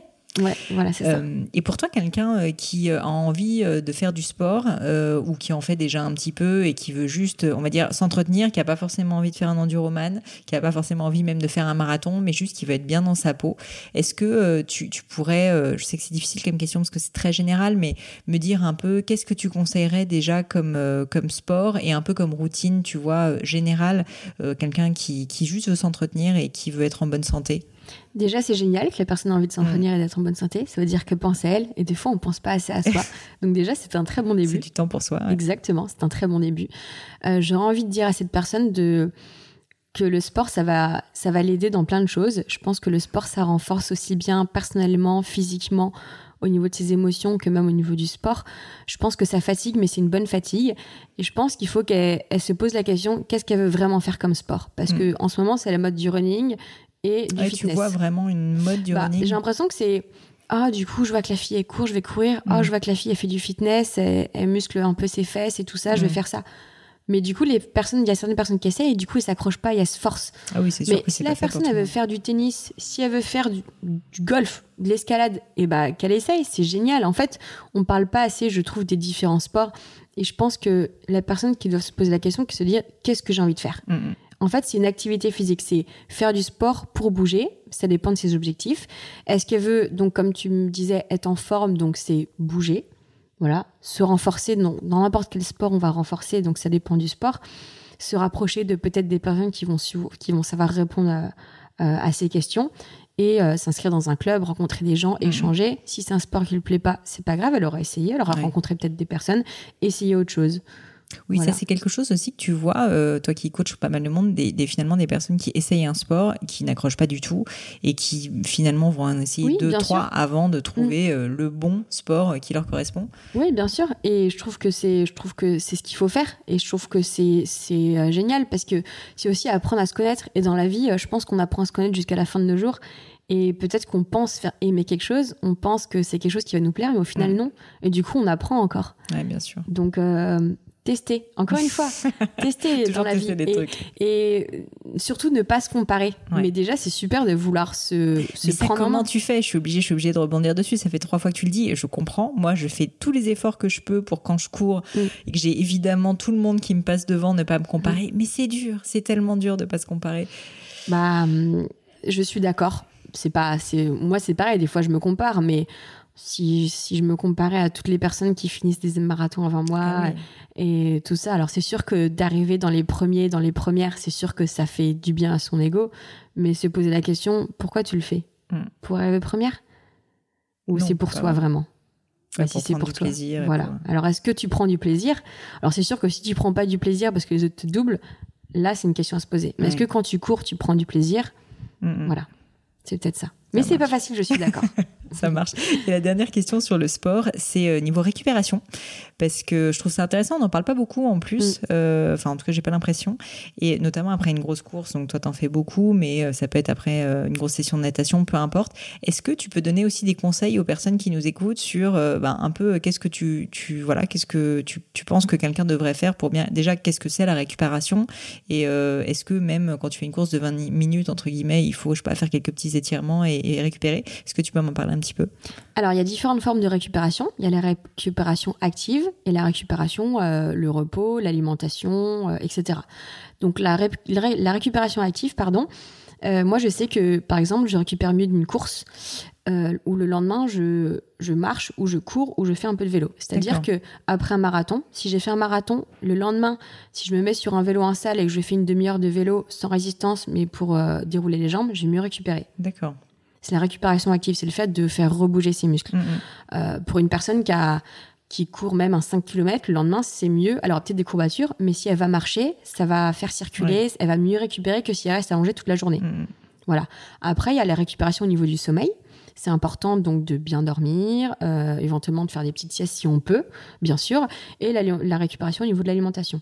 Donc, euh, quand on fait du sport, quand, on se dépense, quand on fait quelque chose, donc on perd en nutriments, on perd en eau, donc il faut se réhydrater. Il faut remanger pour, euh, pour emmagasiner de l'énergie qu'on a perdue et reconstruire les muscles qu'on a, mm. éventuellement les fibres musculaires qu'on a cassées, etc. Mm, mm. Ouais, donc le conseil, ce serait dormez bien, réhydratez-vous. Encore une fois, euh, c'est, enfin, ça paraît banal, je vais rien apprendre aux gens, hein, mais dormez bien, mangez bien. Voilà. boire un peu plus, peut-être manger aussi quelque chose, bah, encore une fois, qui nous fait plaisir. Et encore une fois, avec l'expérience, les gens vont savoir ce qui, ce qui. Moi, je sais que après une course, si je mange ça ou ça, je vais mieux récupérer que si je mange autre chose, quoi. D'accord. Voilà. Pour euh, pour terminer, j'aime bien euh, avoir des petites questions qui sont des mm. questions rapides. Euh, donc tu y réponds d'ailleurs pas rapidement si tu ne veux pas y répondre rapidement. Mais donc j'ai cru comprendre que tu n'aimais pas trop la routine, que tu n'aimes pas mm. trop les habitudes. Pour autant, j'ai une question que je pose souvent et que j'aime bien, qui est est-ce que il y a quand même des rituels ou des routines qui sont pour toi Alors, on a évoqué tout à l'heure la main ou euh, bah, le mhm, fait que tu t'accroupis. Mhm. Est-ce qu'il y a d'autres choses comme ça qui sont des choses qui te voilà, qui te permettent de te recentrer, qui sont des rituels importants dans ta vie? Euh, ça peut être alimentaire, sportif, mais ça peut être, euh, je sais pas, amical, le resto du vendredi soir avec des amis, peu importe. bon, moi, c'est un peu un, running gag, mais ce qui est pas vraiment un running gag, c'est ce qui est vrai, c'est que je mange beaucoup de, des noix de cajou. Les noix de cajou, pour moi, j'en mange énormément, sans sel, sans huile, etc. Et donc, du coup, quand je fais des rencontres abonnées, on m'apporte énormément de noix de cajou, énormément. Et alors, j'aime beaucoup ça, et ce qui est vrai, hein, mais c'est vrai que voilà, c'est un petit peu ça. Après, euh, moi, ce serait de me lever tôt. J'adore me lever tôt, voire très tôt, un peu avant 5 heures. Mm. J'adore. Et parce que j'ai l'impression de vivre euh, des choses que je peux pas vivre sinon. Je suis beaucoup plus, euh, on va dire, euh, créatrice. Mm. je suis beaucoup plus polyvalente et je suis beaucoup plus éveillée le matin, que ce soit pour faire du sport très tôt, pour travailler très tôt ou pour gérer des choses très tôt. Euh, moi, c'est un petit peu ça, euh, on va Ton dire, rituel, mon, euh, mon rituel. ouais. Voilà. C'est intéressant parce que je voulais justement te poser la question. C'est une question que Mm. j'aime bien aussi sur un peu ton organisation et notamment que tu me décrives un peu ta journée Mm. type si tant est qu'il y en a une parce que j'ai compris qu'il n'y avait pas trop de routine. Mais, euh, mais donc tu te lèves très tôt. Donc tu me dis tu te lèves autour de 5 heures, c'est ça 5h30 un peu avant 5 heures, ouais. J'avais vu sur ton Instagram parce que tu mets quand même souvent des photos et à chaque fois, euh, moi je Mm. me lève assez tôt, mais quand même 5h30 c'est vraiment très très tôt. Euh, Est-ce que tu peux me décrire justement donc ta journée Tu te lèves et bah, qu'est-ce que tu fais? Enfin, qu'est-ce que tu fais le Mm. matin, un peu heure par heure, tu vois, dans ta journée? Alors, comme tu dis, j'ai pas de journée pareille. Toutes les journées sont différentes. Alors, ça peut être, par exemple, soit je me lève très tôt et euh, je pars courir. Je reviens, je me fais un petit déj, euh, je, je travaille sur une vidéo ou je pars faire un coaching. L'après-midi, soit je refais une séance de sport, soit je retravaille sur certaines choses ou autres. euh, voilà. Soit je me lève, je vais directement travailler ou, ou je, je réponds à des mails ou j'organise des choses. Je fais du sport plutôt le midi. Enfin, en fait, tout dépend. Mais c'est vrai que me lever tôt, j'aime beaucoup me lever tôt et j'encourage les gens à essayer. Essayer. On- Tu le fais depuis longtemps, si c'est pas indiscret? Alors, euh, à- je crois que ça fait vraiment deux ans. D'accord. J'ai vraiment pris l'habitude. Qu'est-ce Et... qui t'a donné cette envie? Mais en fait, c'était juste que bah, quand j'avais des coachings à 6 heures du matin, bah faut Oui, se lever avant. voilà. Donc du coup, et après je me suis dit, bah, en fait c'est cool, même quand j'ai fait coaching, je vais garder ça. Et en fait, j'ai l'impression de faire plein de choses. Et quand les Mhm. gens à 8 heures ils commencent entre guillemets à émerger, j'ai l'impression que j'ai vécu Ouais. avant eux et, et j'ai une, une longueur d'avance. Et donc j'encourage les gens à essayer. Et peut-être de se donner une semaine pour essayer. Et s'ils n'arrivent pas, c'est pas grave. Mais donc du coup, moi, je sais que c'est ce moment qui me permet d'être productive et de pouvoir faire plein de choses et peut-être que eux si c'est pas le matin peut-être trouver le moment à eux si c'est le midi après manger ou le Mhm. soir ou c'est leur moment à eux Oui, c'est ça. C'est Voilà. aussi qu'au-delà du fait que c'est tôt le matin, c'est vraiment un moment où t'es pas interrompu. En fait, t'as Oui, personne qui te dérange. oui tu fais ce qui m'appellent qui m'envoient des messages qui Ouais. voilà tout ça et, et j'aime beaucoup Je comprends. Voilà. Et euh, alors, du coup, la question subsidiaire, c'est euh, à quelle heure tu te couches? Encore une fois ça dépend après je suis une fille j'ai pas besoin de beaucoup d'heures de sommeil moi si je dors 5 heures la nuit ça me va très Ah bien ouais. Je, sais que j'ai beaucoup de chance pour ça. Euh, j'ai, beaucoup de chance. Donc le soir, euh, soit à 21h30, je peux, je peux me coucher, soit des fois à minuit, je peux me coucher. Enfin, ça dépend vraiment. Encore une fois, je m'écoute. Je vois si je suis fatiguée ou pas, si j'ai des trucs. Si je, des, des fois, je peux m'entraîner tard. Des fois, je peux aller au restaurant avec deux, trois amis. Enfin, voilà. C'est, Oui, ça dépend vraiment. Mais donc, tu n'es pas non plus obligé de te coucher à 21h30 tapante tous les soirs. Non. Donc, c'est euh, c'est rassurant quand même de se dire que Voilà. Non, quand même pas. tu J'ai quand resto de temps en temps, ça marche. Euh, une autre question que je voulais aborder, c'est euh, si ça te va bien sûr, la un peu vie privée. Oui. Je peux imaginer que tu as une vie donc très très remplie avec Mm. donc les levées à 5h30 du matin, le sport, le coaching. Enfin voilà, on sait pas où tu trouves tout ce temps, même si je comprends que comme tu dors pas, c'est c'est plus facile. Je sais que t'as pas d'enfant évidemment aujourd'hui, mais est-ce que euh, tu trouves quand même du temps pour euh, tout le reste? Pour euh, ta famille, pour tes amis? Enfin, est-ce que c'est voilà, est-ce que c'est un moment, c'est des choses qui sont importantes pour toi, je pense. Mais euh, comment tu trouves ce temps et est-ce que tu as mis en place, on va dire, quelques garde-fous peut-être pour pour En- trouver ce temps-là? En fait, euh, c'est vrai qu'il y a beaucoup de gens qui me disent, mais parce que souvent, dans mes stories ou dans ce que je partage, je suis toute seule. Les photos, Mm. en fait, je suis tout le temps toute seule. Et les gens se disent, mais en fait, elle est tout le temps toute seule, cette fille. Et c'est vrai qu'il y a des fois, en fait, je peux pas. Enfin, j'ai des amis, ils s'en fichent complètement des réseaux. Je vais pas tout le temps les montrer. Ouais, je vais pas sûr. tout le temps montrer quand je suis avec ma- mes amis et ma famille. Donc, oui, je trouve du temps. Et je pense que c'est comme les gens qui disent, j'ai pas le temps de, de faire du sport ou j'ai pas le temps de faire ça et bah les gens qui vont boire un verre avec des amis le soir ou qui vont rester avec voilà bah oui je trouve le temps j'ai quand même du temps c'est sûr après c'est vrai que dans ma vie euh, moi voir des amis je peux très bien les voir en allant courir. C'est je, je partage ça. Mais oui bien sûr j'arrive à trouver du temps. Alors c'est sûr que ma vie professionnelle prend beaucoup de temps mais euh, j'adore. Enfin je, Hmm. je- Oui, t'as pas, tu ressens pas le besoin aujourd'hui de, enfin, t'as pas envie en tout cas de couper euh, un peu de ta vie professionnelle. Non, et puis après, après c'est sûr que ce qui est bizarre, c'est que ma vie professionnelle, c'est un peu ma vie aussi à moi, Ouais. parce que les réseaux et tout ça, c'est un peu moi aussi. Mais euh, oui, je partage, pas, je partage pas tout non plus, quoi. Je montre pas tout. Il y a Bien des choses que je ne montre pas, et, et c'est pas pour cacher les choses, c'est juste que soit les gens veulent pas. C'est euh, du respect pour ton entourage aussi. Bien je sûr, pense. ouais. Et puis même, il faut que je fasse attention parce que des fois, quand je, quand je, je fais les stories, quand je montre des gens, bah, il y a des gens euh, en arrière-plan qui veulent pas forcément être euh, Mhm. dans, qu'on voit qu'ils sont dans celui-là. Enfin, Ouais, voilà, c'est. Ouais, c'est évident. Mm. Et euh, il y a quand même des moments où tu arrives à déconnecter parce que, comme tu le disais, euh, ta vie pro et ta vie perso sont quand même très liées puisque tu es dans l'influence. Mm. Euh, Est-ce que tu t'arrives à couper par moment quand même pour Alors, vraiment voilà, faire la Depuis part pas des choses? longtemps, oui. Depuis pas longtemps, oui. Ça peut m'arriver de poser mon téléphone quelques heures et pas le regarder. Pour être tout à fait franche et honnête, dès que je publie quelque chose, que ce soit une photo, une vidéo, je suis un peu derrière à regarder les commentaires, à voir s'il n'y a pas de. Enfin, voilà, quand même. Pas pour faire de la modération, parce que je fais pas de modération, parce que bah, les gens qui m'aiment pas, ils peuvent le dire aussi. Enfin, il y a pas. Voilà. Mais du coup, si je poste rien, si je fais rien et tout ça, ou que j'ai pas mon téléphone une après-midi, euh, maintenant ça peut m'arriver que je que je regarde pas quoi. Pendant quelques heures, c'est pas, mm, enfin c'est pas, c'est pas grave. Donc oui, j'arrive, j'arrive à couper quand même. Et tu le fais, euh, enfin c'était une décision de ta part de le faire ou ça arrivait un peu par hasard? Non, enfin oui un peu. Et après, soit je suis occupée avec quelque chose, soit je je voilà, mais c'est vrai que je suis quand même beaucoup sur mon téléphone, je suis quand même beaucoup sur, euh, sur mes réseaux. Mais euh, non, je pense que j'arrive quand même à, couper. Bah là, ça fait une heure que tu as coupé, donc c'est pas mal. Ah bah oui, mais c'est très bien. Hein. Euh, et j'ai encore deux dernières questions. une que j'aime bien poser, c'est le meilleur conseil qu'on t'ait donné. C'est pas facile comme question, mais est-ce que tu en aurais un? Ce serait d'accepter d'être moi-même. Hmm. C'est-à-dire que tu peux me dire dans quel contexte on t'a dit ça? En fait, j'ai jamais été. C'est bizarre à dire, mais j'ai jamais été vraiment comme tout le monde. Je suis jamais rentrée dans le moule ou jamais été euh, comme peut-être les adolescents de mon âge avant. C'est-à-dire que j'ai jamais aimé aller en soirée, j'ai jamais, comme tous les adolescents de 15-16 ans, on essaye l'alcool, on essaye, enfin, c'est, voilà, c'est, c'est la vie. Et moi, j'ai jamais aimé ça. Mm.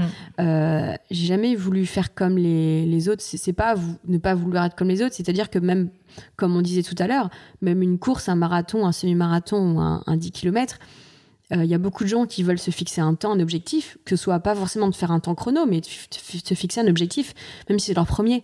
Et moi, ça m'intéresse pas, en fait. Mm. Et donc, du coup, bah, je suis pas comme les autres. Enfin, c'est pas que je suis pas comme les autres, mais c'est que je suis, je suis moi-même. Donc, c'est mm. accepter d'être moi-même. Et ne pas aimer ça, ne pas aimer ça, euh, bah, c'est vrai que même boire une coupe de champagne à Noël avec ma famille, moi, ça me. J'aime pas ça. Et donc, je suis la seule avec euh, soit mon verre, euh, mon verre de coca ou autre chose, quoi.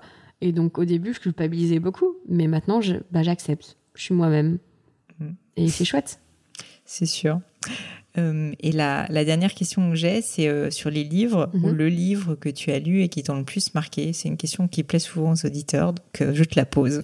Alors moi, je ne lis pas beaucoup. C'est pas que j'ai beaucoup de mal à me poser. Voilà. Mais euh, je pense que s'il y avait un livre euh, qui m'a marqué, c'est le livre de Mike Horn. Ah, je l'ai pas lu, mais ça doit Il être est génial. Il est vraiment génial. Euh, c'est quelque chose, c'est quelqu'un en fait qui m'a beaucoup marqué et je me retrouve beaucoup en lui. Donc tout ce qui est aventure, euh, tout ça, euh, l'attitude zéro, c'est celui-ci. Donc c'est vraiment alors pour les personnes qui ont écouté le podcast, j'avais invité Stéphanie Giquel qui en parle beaucoup aussi, qui est donc Mike Horn, un aventurier qui a notamment traversé l'Antarctique, etc. Enfin qui a fait un certain nombre d'exploits comme ça assez impressionnants. Oui, et euh, moi, en fait, pourquoi j'aime beaucoup, pourquoi j'ai beaucoup aimé ce livre Parce que je me retrouve beaucoup en lui quand il va dans l'inconnu et quand il découvre. Moi, je suis une fille qui adore découvrir. Et euh, un passage qui m'a beaucoup marqué, c'est quand il est dans la forêt et que dans la forêt amazonienne, et qu'en fait, il dit que il pense et tout le monde pense que c'est que c'est d'une façon et qu'en fait il découvre que c'est totalement différent et qu'il est peut-être le premier à marcher à un endroit où personne n'a marché. Et encore une fois c'est la découverte et c'est le fait d'apprendre. Et moi j'ai soif d'apprendre j'ai soif de découvrir. Et je me retrouve beaucoup en cet aventurier qui, est, qui a envie d'aller chercher plus loin que ce que les gens que où les gens vont chercher. Et, euh, et vraiment euh, c'est quelqu'un que je rêverais... il s'appelle comment du coup le livre? Euh, L'attitude zéro. L'attitude zéro c'est ça je rêverais de, rencontrer euh, Mike Horn. Si le message est passé. Mike, if you're listening. Voilà. c'est ça, exactement. Bon, bah c'est formidable. Merci beaucoup, beaucoup, Marim. Est-ce qu'il euh, il y a quelque chose, un dernier mot que tu aimerais ajouter éventuellement? Dont tu n'aurais pas parlé Tu pas obligé euh, Non, bah non, moi je suis vraiment très ravie d'avoir, pouvoir, d'avoir pu parler, échanger. Encore une fois, moi, échanger et partager, c'est ce que j'adore faire. Dernière chose que j'aurais dire aux gens, ce serait de, bah, d'être eux-mêmes et, et parce que je suis très présente sur les réseaux sociaux, c'est qu'on on, regarde beaucoup et on se compare beaucoup.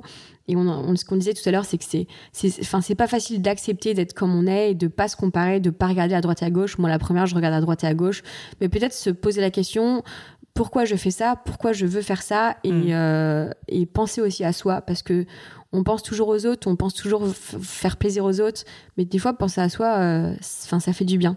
Sûr. Pensez à vous. c'est vrai que le sport, c'est un moment où Exactement. tu penses à toi. À moi, mm. le sport, je trouve que pour tout le monde, c'est c'est comme je dis toujours, je suis pas coach sportif, je suis coach de vie et parce que le sport ça fait vivre les gens dans plein de façons différentes et dans dans plein de domaines différents. Donc euh, essayez de faire plein de choses et puis de toute façon au moins vous aurez essayé, vous avez rien à perdre dans la vie, vous avez tout à gagner. Je pense que c'est un beau mot de la fin. Mm. Juste pour terminer, où est-ce qu'on te trouve pour les quelques personnes qui ne te connaissent pas? Sur le monde merveilleux du web, sur ta chaîne YouTube donc, sur Instagram a priori. Tu reçois beaucoup de messages, donc messieurs dames, vous pouvez toujours aller faire un petit coucou à Marine, mais sachez que elle est euh, assez prise, comme vous l'aurez compris. Mm. Euh, donc voilà, bah écoute, merci mille fois en tout cas. Je mettrai tout ça dans les notes et puis à bientôt. Merci beaucoup, avec plaisir. Hello à nouveau. Et quelques dernières petites choses avant de vous quitter. Comme d'habitude, si vous cherchez les notes de l'épisode, avec toutes les références, que ce soit les outils, les livres cités, c'est simple, allez directement sur le descriptif du podcast sur l'appli de votre choix. Aussi, si vous souhaitez me contacter pour me poser des questions, proposer de nouveaux invités peut-être, ou juste me faire un feedback, n'hésitez pas.